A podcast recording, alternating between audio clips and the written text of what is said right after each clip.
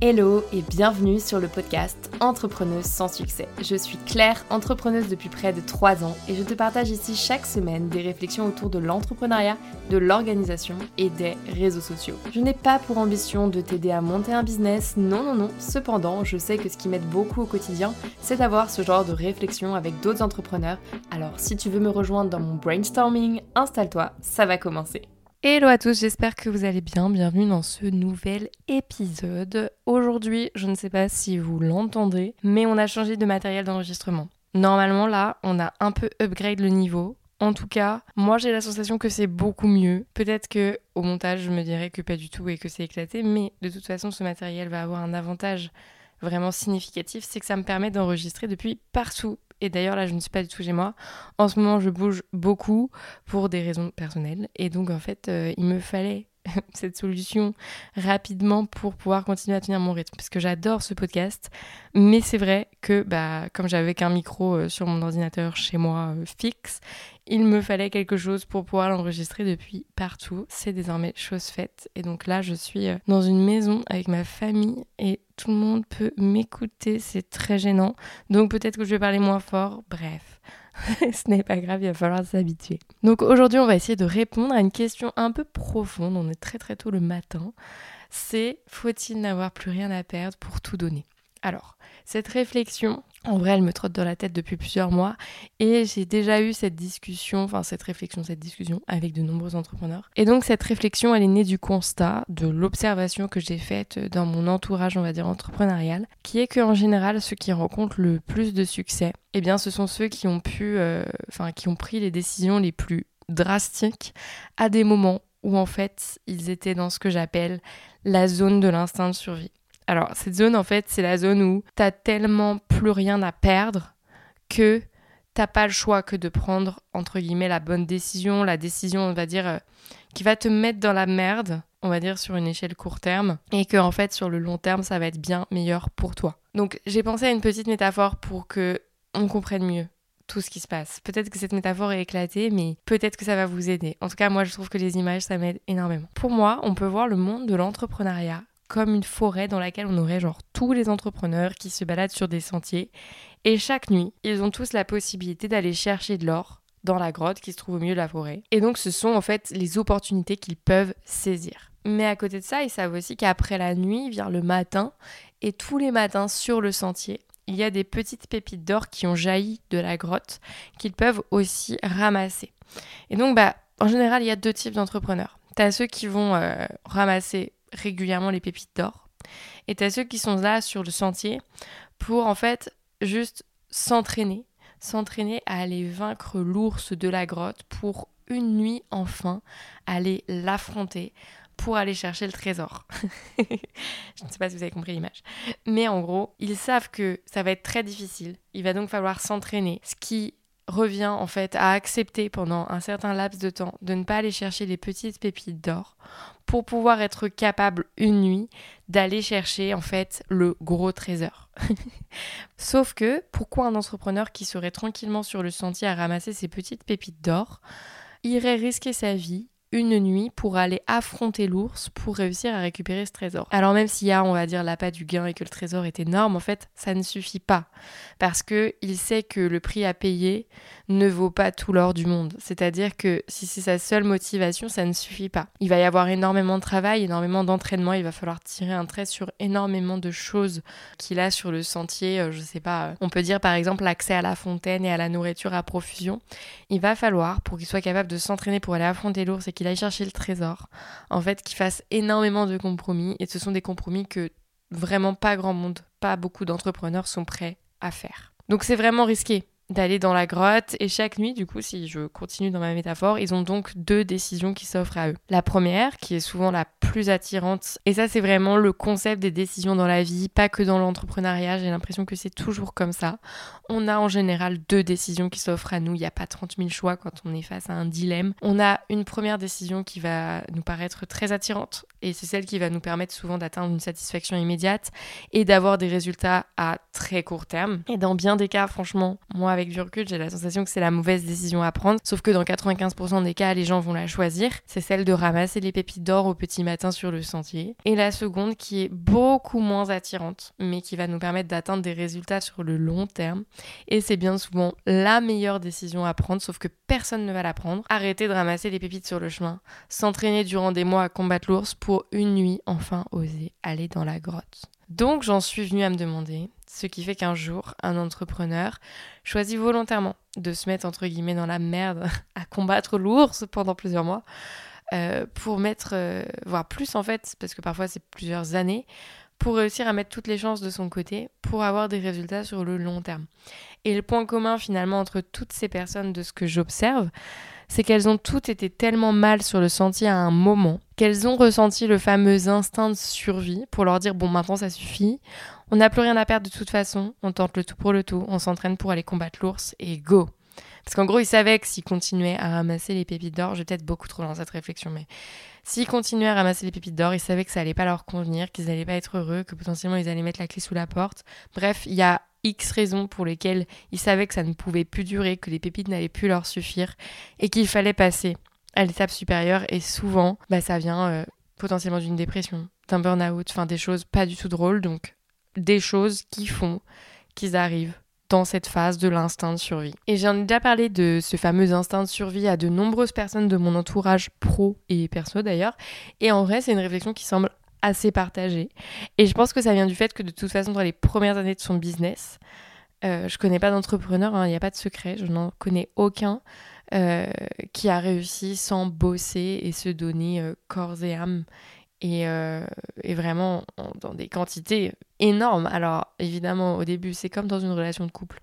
Il y a la passion du début qui te pousse et qui t'aide à te motiver et à réussir à justement euh, potentiellement mettre de côté les week-ends avec tes copains à l'autre bout de l'Europe, mettre de côté toutes les soirées que tu faisais jusque-là avec eux, mettre de côté une grosse partie de tes loisirs. Et en fait, alors il faut pas tout mettre de côté, il faut quand même en garder un minimum, ça s'appelle l'équilibre quoi. Mais c'est un fait. Pendant les premières années de son business, franchement, je connais personne. On dit toujours, il faut penser à garder l'équilibre, etc. Mais en fait, de temps en temps, il faut savoir mettre le coup de collier. Et je pense que quand tu lances un business, les premières années sont nécessairement difficiles. Faut arrêter. C'est comme quelqu'un qui prépare une grosse compétition de sport. On va dire tes grands sportifs de haut niveau. Je suis persuadée qu'à quelques mois des JO, on va pas te dire ah il faut trouver l'équilibre, euh, fais-toi euh, un gros week-end, soirée, burger, alcool, ça va vraiment te faire du bien en prévision des JO. Non, pas du tout, personne fait ça. je ne crois pas. En tout cas, s'il y a des sportifs de haut niveau, dites-nous. Mais je n'y crois pas. Et en fait, l'entrepreneuriat, c'est ça, c'est que pendant plusieurs années, tu dois être capable d'avoir une hygiène de vie qui te permet d'avoir ton cerveau à 100% de tes capacités tout le temps. Et donc, je dis pas qu'il faut tout abandonner, mais c'est vrai que globalement, il faut vraiment faire attention à son lifestyle. Et pour beaucoup de personnes, ce n'est pas envisageable. Et en vrai, je comprends. Mais gardons en tête que ce n'est que pendant un certain temps, c'est-à-dire pendant le temps où l'entrepreneur sur son chemin, je continue ma métaphore toujours, va s'entraîner à aller vaincre l'ours. Et une fois que c'est fait, eh bien on va pouvoir repasser dans ce que j'appelle le rythme de croisière, où tu retravailles un certain nombre d'heures, on va dire, raisonnables dans ta semaine, et où en fait, bah tranquille, ça va beaucoup mieux. Le trésor, il est là, tu as le temps de voir venir. Potentiellement, tu vas pouvoir prendre des gens pour t'aider à combattre l'ours, donc le recrutement. là, on pousse beaucoup trop dans cette métaphore, mais bref, vous avez compris.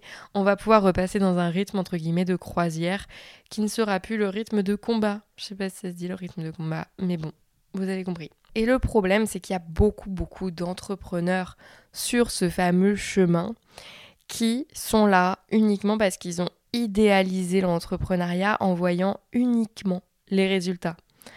Et donc, bah, ils observent le gars qui est sur le sentier avec son trésor, il passe de podcast en podcast et il raconte combien ses pièces brillent. Mais ce qu'on oublie trop souvent de dire, c'est qu'avant, il a passé deux ans sur son sentier à s'entraîner pour affronter l'ours. Et il avait aucune pièce et tout le monde s'en foutait de lui, il était dans l'ombre et il avait zéro reconnaissance. Et ça, c'est la réalité. Et c'est seulement lorsqu'il a réussi à trouver le courage en lui, ces fameux instincts de survie, qu'il est allé combattre l'ours pour aller chercher son trésor. Et le truc, c'est qu'en vrai, en plus, quand on n'a jamais pris une seule décision qui nous fait vraiment ressentir ce truc de j'ai plus rien à perdre, on ne sait pas qu'on ne prend pas la bonne décision. On n'a pas conscience de ça. Enfin, je sais pas si vraiment c'est ils font l'autruche ou pas, mais moi j'ai la sensation de voir plein d'entrepreneurs qui pensent qu'ils sont en train de prendre des décisions drastiques et euh, c'est horrible. Je suis en train de les juger. Mais moi dans ma tête, je me dis il faut que tu te fasses ton expérience, il faut que tu te mettes dans la merde. Pour l'instant, tu n'y es pas encore. Ce sont des, décisions un peu nulles que tu es en train de prendre, genre en mode allez, on va chercher d'avoir 5 pépites au lieu de 3 tous les matins. Mais c'est bon, t'as toujours pas pris la décision d'aller affronter l'ours en fait.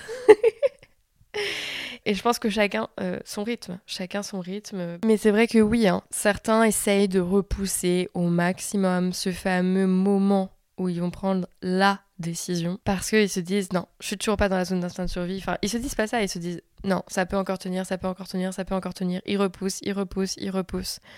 Sauf qu'en fait, c'est la pire chose à faire parce que d'une certaine façon, ils ne sont pas en train de prendre de décision. Et je crois que ça, c'est la pire chose à faire quand tu es entrepreneur. Je crois que la meilleure chose à faire, c'est d'enchaîner les décisions, quitte à les prendre un peu rapidement et sans forcément trop de réflexion. Alors je dis pas qu'il faut vraiment pas réfléchir, mais il n'y a rien de plus efficace que d'analyser le résultat d'une des deux décisions. Et au pire, bah, tu prends l'autre, quoi. et c'est pas très grave. Mais le la pire chose, c'est de rien faire. Parce que rien faire va faire que tu n'auras aucune donnée sur lesquelles t'appuyer pour continuer à prendre des décisions. Enfin, du coup, pour ne pas en prendre, j'ai l'impression. Euh, c'est la pire chose à faire. Donc, en fait, d'une certaine façon, continuer à ramasser les petites pièces tout le matin sur le chantier, toutes les petites pépites d'or, et ben en fait, c'est se voiler la face, ne pas prendre de décision et rester dans sa zone de confort. Voilà, c'était la réflexion du matin. Est-ce qu'elle est partagée? Dites-moi, vous pouvez m'écrire sur Instagram pour qu'on en parle, je trouve ça intéressant. Mais euh, c'est vrai que moi, j'ai la sensation que toutes les bonnes décisions que j'ai prises donc dans ma vie entrepreneuriale, même si elle est très très courte, hein, ça fait que 4 ans, euh, toutes les bonnes décisions que j'ai prises, je les ai prises parce que j'ai ressenti à ce moment-là ce truc de ok, je n'ai plus rien à perdre. Et donc je vais conclure ce podcast en vous partageant, on va dire, trois grosses décisions que j'ai prises dans ces moments où j'ai ressenti l'instinct de survie. Et donc on va y aller graduellement parce que vous allez voir qu'en plus on s'habitue. C'est-à-dire que la première grosse décision que j'ai prise, ça a été vraiment la plus difficile pour moi. Aujourd'hui, je me dis, mais en fait, cette décision, je la prends tous les matins et ça va bien. Deuxième décision, c'était un peu plus compliqué, mais ça a été aussi. La troisième, très compliquée aujourd'hui encore parce qu'elle est très récente. Et en fait, vous allez voir que non seulement prendre la première décision d'instinct de survie, c'est la plus compliquée, mais qu'en plus après, donc en fait c'est sortir de sa zone de confort, hein, mais qu'en plus après, lorsque on a de nouveau une décision à prendre, on va beaucoup plus facilement voir tous les avantages que va nous offrir celle qui euh, va nous permettre les résultats sur le long terme. Et je pense qu'en fait, alors là je m'éparpille un petit peu, mais j'ai la sensation que c'est aussi très euh, sociétal de toujours choisir la satisfaction rapide, genre tu as besoin de te détendre, on va dire ça, on va dire tu as besoin de te détendre, euh, tu vas préférer aller scroller sur TikTok, alors peut-être pas notre génération, mais c'est vrai sur les réseaux sociaux, plutôt que, je ne sais pas, moi par exemple, un truc que j'adore, mais qui au début était dur pour moi, c'est le dessin sur l'iPad. J'étais nulle j'étais pas douée. J'ai toujours bien dessiné, c'était pas trop catastrophique, mais au début, prendre l'outil en main, je ne connaissais pas, je ne savais pas. Donc, si tu veux, il y a une phase d'apprentissage avant de pouvoir kiffer. Pareil, je joue du violon. Euh, quand j'étais petite, c'était dur, quoi. quand j'ai commencé, c'était très compliqué. Tu fais des gammes, tu fais des trucs qui sont pas beaux à écouter, enfin parce qu'en fait t'as pas le choix que d'apprendre à faire les bases. Et donc tout ça tu l'apprends, tu passes cette phase d'apprentissage pour réussir, espérer un jour apprécier jouer kiffer des morceaux que t'aimes parce que tu seras capable de les faire. C'est exactement ce que je fais aujourd'hui. Je kiffe créer mes petits designs sur l'iPad ou je kiffe jouer mes morceaux de violon parce qu'aujourd'hui je suis capable de jouer, euh, je sais pas, du Vivaldi, j'en sais rien, des trucs comme ça. Et quand j'étais petite, c'était pas possible. C'était pas possible, c'est très compliqué, j'y arrivais pas et j'ai pleuré. J'étais petite, c'est normal, non? Donc ça, c'est la métaphore de l'entrepreneuriat. Et je trouve que, en plus, mais après, dernier aparté, après on passe aux trois grosses décisions, mais on a tendance à beaucoup trop facilement se dire que c'est normal de prendre cette fameuse décision long terme quand il s'agit d'études pour obtenir le diplôme, en mode par exemple, je sais pas, mais peut-être vous êtes nombreux à avoir fait une prépa ou l'équivalent euh, dans ceux qui m'écoutent. C'est normal de galérer pendant plusieurs années, de détester ce qu'on fait, etc., pour espérer obtenir le diplôme d'école, d'ingé, de commerce, etc., et ensuite pouvoir kiffer sa vie pro. Mais je trouve que c'est utopiste au possible parce qu'en plus, c'est entre guillemets juste un diplôme.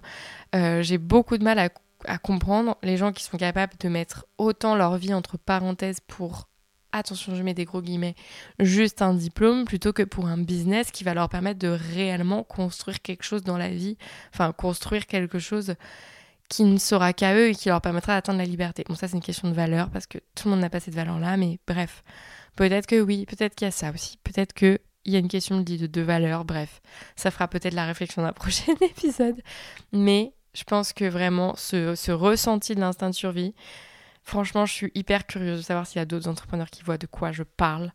Mais euh, bah, j'en ai parlé à pas mal de clients euh, entrepreneurs, du coup.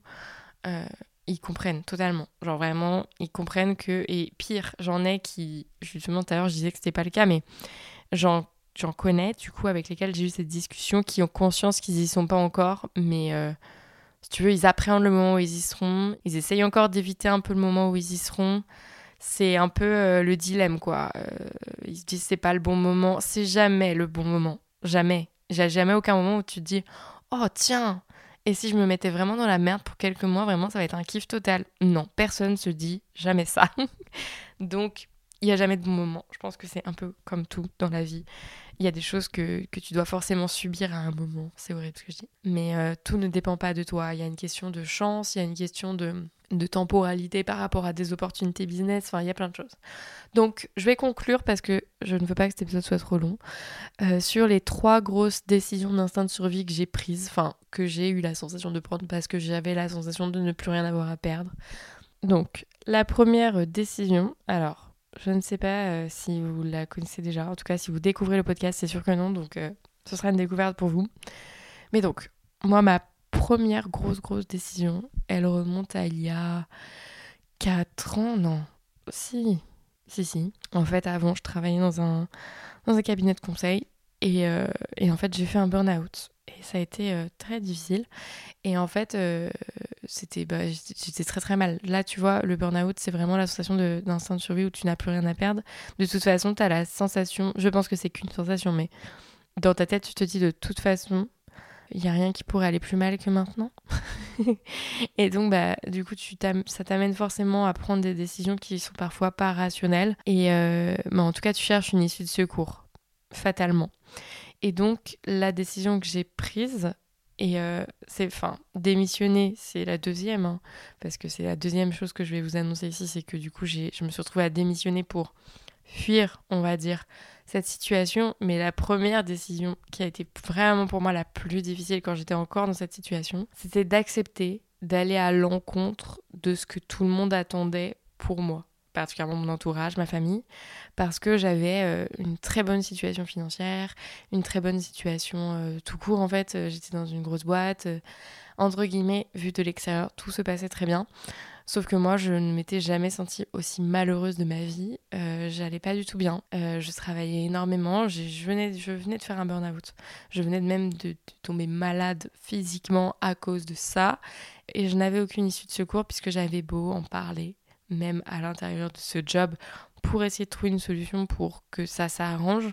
Rien n'était fait. Donc, il a fallu que de moi-même je trouve une solution. Donc la première décision c'était vraiment d'affronter on va dire le regard de ma famille par rapport à ça. Aujourd'hui franchement j'ai totalement fait la paix avec ça. Je vais pas mentir, hein, aujourd'hui il y a très très peu de personnes dans ma famille qui savent et qui suivent ce que je fais parce que bah, comme je suis un peu sortie du système et que pour moi, enfin moi en tout cas dans ma famille, l'entrepreneuriat n'est pas du tout valorisé, euh, juste en fait on n'en parle pas, on parle pas de travail, on...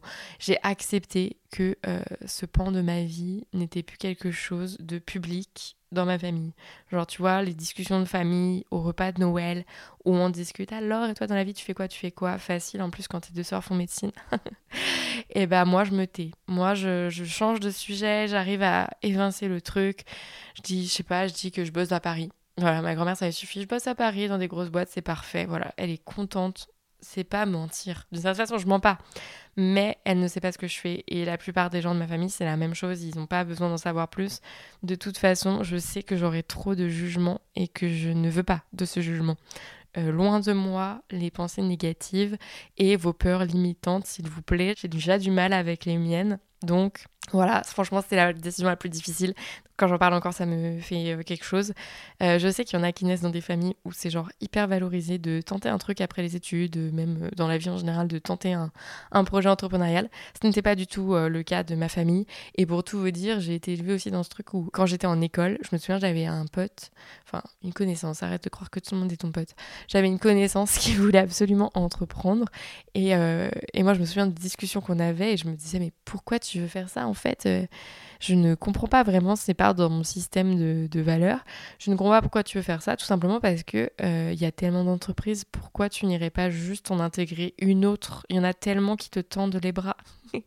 Et maintenant, bah moi j'ai compris, hein, parce que euh, j'ai plein de raisons qui me poussent à choisir l'entrepreneuriat plutôt que le CDI bien rangé, bien tranquille. Mais c'est vrai qu'à l'époque, j'étais pas capable de le comprendre parce que bah voilà, j'étais encore dans mes. Euh, il a fallu que je déconstruise pas mal de choses entre temps. Deuxième décision qui étaient toujours dans cette phase d'instinct de survie, hein, parce que là, euh, vraiment, euh, non seulement je leur disais fuck à ma famille en leur disant je ne ferai plus ce que vous attendez de moi, mais en plus je vais faire la pire chose que vous ayez jamais imaginé pour moi, c'est-à-dire lancer une chaîne YouTube. Alors, ça paraît peut-être que dalle comme décision, mais euh, moi, YouTube, c'est quelque chose que j'ai toujours mais adoré, j'ai toujours vraiment plus que kiffé ça. Et j'avais déjà lancé une chaîne quand j'étais au lycée oui. Et euh, je me souviens avoir. j'ai clairement arrêté euh, par mes. À cause, enfin, pas à cause. Non, il faut pas dire ça. Mais j'ai clairement arrêté parce que je n'avais pas euh, le courage d'affronter le regard de mon entourage. Parce que je me disais, oulala, ça va commencer à se savoir, c'est hors de question, j'avais trop honte. Je, tu vois, c'est le truc que j'avais fait parce que j'avais trop envie et que je trouvais ça trop stylé de faire son petit script, enregistrer sa vidéo, la filmer, la monter, machin. J'avais la sensation, je me prenais pour une journaliste télé. J'adorais ça et c'est encore ce que je fais aujourd'hui hein, dans mon podcast et ma chaîne YouTube, mais du coup déjà des lycées en fait. Et le truc c'est que j'ai tout arrêté et en fait donc ma deuxième grosse décision d'instinct de survie, ça a été de reprendre ça. Bon, j'ai pas, je suis pas repartie de ma chaîne existante de l'époque parce que ça n'avait aucun sens, mais donc j'ai recréé une chaîne YouTube et euh, bah voilà, hein, toujours dans, le même délire. Euh, ma famille sait que j'ai une chaîne YouTube, mais genre, je pense que très peu, enfin rares sont ceux. Dites-moi s'il y a ma famille ici, écrivez-moi sur Instagram. Mais rares sont ceux qui écoutent mes contenus, qui les regardent. Je pense que mon père, typiquement, n'est jamais allé sur ma chaîne YouTube. Honnêtement, je pense qu'il n'a aucune idée de ce que j'y fais. Il ne sait pas de quoi je parle il ne sait pas, euh, il comprend pas. Il comprend pas. Il connaît pas YouTube globalement non plus, mais euh, quand même, il aurait pu s'intéresser un petit peu quand même. mais bon, voilà, c'est comme ça. J'ai quand même vachement fait la paix avec ça. Au début, c'était trop dur d'en parler à chaque fois que j'en parlais parce que franchement, je pense que c'est légitime quand tu es jeune. J'avais 23 ans quand, tout ça est arrivé, de, de, devoir chercher un peu la reconnaissance de ses parents. moi, je l'avais pas. Non, non. Moi, pas du tout. Moi, les premiers mois, j'ai même eu euh, la phase de il ne m'adresse plus la parole, il coupe les ponts. Et franchement, ça va beaucoup mieux, mais ça, laisse le temps faire les choses, comme dirait Orelsan, c'est très très vrai. Laisse le temps faire les choses, tout finit par s'arranger. Et euh, c'est pas parce que bah, tu t'émancipes, en fait, tout finalement. Là, putain, j'ai l'impression qu'on repart sur du bref futur bis. Mais de toute façon, dans l'entrepreneuriat, c'est la même chose. Hein que dans l'émancipation globalement. Il faut assumer prendre des décisions par soi-même et c'est pas simple euh, d'oser euh, poser. Je pense que la première étape est de reconnaître les moments où justement tu n'as pas réussi à t'affirmer pour que la prochaine fois, quand tu es face à une situation où, bah justement, parce que c'est aussi une question d'affirmation, de prendre la décision qui est l'instinct de survie, euh, bah d'oser le faire quoi. Et la dernière, dernière, dernière décision, c'est une décision très très récente et vous allez vous dire mais pourquoi? Ça se passait bien là. Ça se passait bien. Oui, ça se passait bien. J'avais Bref Futur, petite YouTube très sympa, petit compte Instagram très sympa. En tout, si on fait la somme, on a près de 20 000 abonnés, on est bien, on est content. Euh, j'ai pris la décision euh, de réduire Bref Futur pour créer un tout nouveau média, dont ce podcast, sur le no-code et l'entrepreneuriat. J'ai pris la décision d'arrêter euh, des grosses missions freelance que j'avais pour réussir à me consacrer à une nouvelle offre uniquement focus sur le no-code. En gros, je recommence. je recommence parce que je me suis rendu compte que ce que j'avais construit ne me convenait pas. Tu sais, c'est comme quand tu fais de la peinture et que tu as fait ton premier tableau, genre ça y est, il est terminé, mais il est pas fou. Parce que euh, quand tu l'as commencé, tu n'avais pas conscience de où tu voulais aller. Donc, tu as fait des traits un peu dans tous les sens. Ça rend quelque chose de potable. En vrai, il y a plein de gens qui aimeraient déjà être capables de faire ce tableau. Mais toi, là, tu as envie de recommencer, de reprendre une toile vierge pour faire le chef-d'œuvre. Sauf que, du coup, le chef-d'œuvre, il a un prix. Et là, du coup, bah, j'ai coupé des missions freelance qui me rapportaient vraiment une belle somme d'argent tous les mois. Genre là, on, peut dire, est-ce que je balance le chiffre? Vas-y. Les gens vont se dire, c'est indécent. Ou alors, il y en a, ils vont se dire, c'est normal c'est que dalle. Mais euh, là, je, je, je m'assois sur environ euh, 6 000 euros par mois, quoi. Pour recréer tout de zéro. Voilà. C'est beaucoup. C'est beaucoup, mais comme dit Aurel San, c'est ce que j'appelle payer le prix des rêves. Et je pense que tant que t'es pas capable, ça c'est une vraie chose aussi, c'est dans les décisions d'instinct de survie, tant que t'es pas capable de dire non à de l'argent pour suivre tes rêves et tes envies et tes objectifs, c'est que tu ne seras pas capable de prendre la fameuse décision d'instinct de survie. Il ne faut pas que l'argent te drive. Je pense que c'est certes, ça fait partie de tes objectifs parce que c'est quelque chose qui est mesurable et c'est quelque chose qui, qui peut faire partie des KPI à suivre. Mais si c'est la seule chose qui te drive, ce sera la mauvaise idée puisque tu seras, euh, comment dire, c'est facile de t'acheter quoi. et donc de se détourner de ton objectif. Donc je pense que ça c'est un vrai critère. Voilà. Bon, je vais peut-être m'arrêter là. J'espère que cet épisode vous a plu. Bon, bah, vous avez compris, hein. ça y est, là, je suis de nouveau hors de ma zone de confort.